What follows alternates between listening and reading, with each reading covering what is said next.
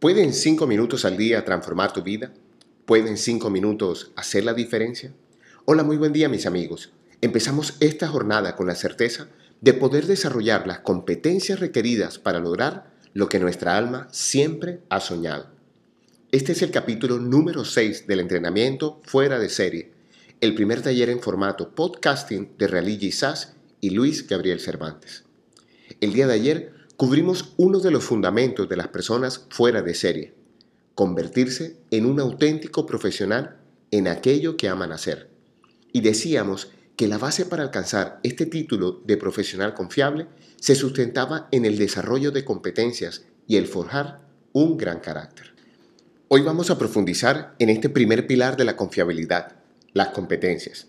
Como es habitual, vamos a comprender la historia de esta palabra, sus raíces, pero adicionalmente vamos a revisar cómo se gestiona en una organización los conocimientos y habilidades de los colaboradores.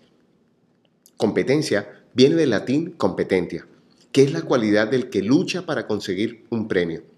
La raíz de esta palabra es competere, que significaba aspirar, ir al encuentro o pretender algo al mismo tiempo que otros, como se hace en un evento deportivo. Son familia de este término las palabras competer, incumbir y pertenecer. La persona competente es aquella que se desenvuelve con eficacia en un determinado dominio de la actividad humana, ya sea porque tiene la aptitud legal o autoridad para resolver ciertos asuntos y demuestra suficiencia en las funciones, responsabilidades u obligaciones, o en la resolución de los problemas propios de cada actividad. No puedes lograr resultados de excelencia si no has desarrollado las competencias necesarias para desenvolverte en tu área de predilección. Por lo tanto, se requiere de una metodología para verificar tus niveles de competencia, eficacia y efectividad. En la sociedad actual, una de las mejores maneras para poner al servicio de los demás nuestros dones y talentos es a través de las organizaciones empresariales.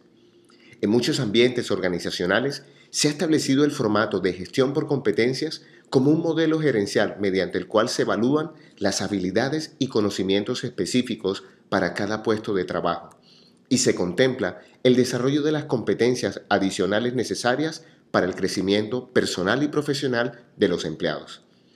Este modelo se sustenta en tres pilares. Competencias del saber, competencias del hacer y competencias del ser. Las competencias del saber determinan el conjunto de conocimientos teóricos y prácticos que las personas adquieren antes y durante el desarrollo de sus actividades productivas. En ella se evalúa la parte cognitiva del ser humano. Y no solo se incluye la preparación formal del individuo, sino todos aquellos conocimientos técnicos que este colaborador ha podido adquirir en su quehacer profesional. La clave está en la capacidad que tiene un colaborador para captar conocimientos, conceptos y teorías.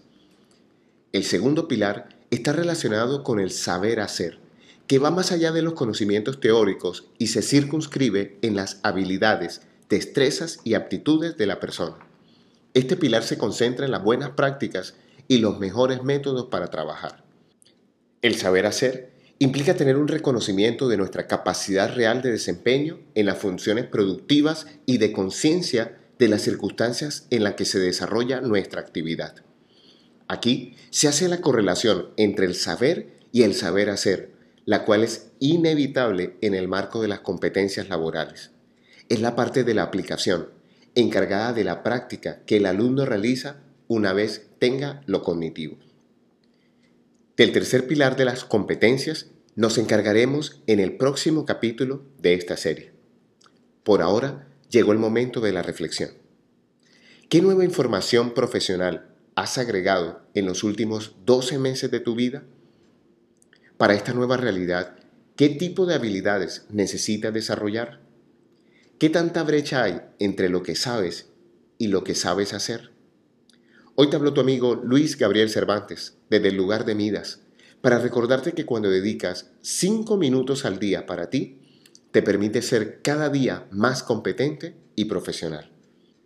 Síguenos en nuestras redes sociales, arroba Cervantes y arroba Abre el Tesoro en Instagram, o visita nuestra página web www.abreltesoro.com y haz parte de nuestra comunidad. Un gran abrazo y recuerda, frotando tus manos, algo bueno va a pasar.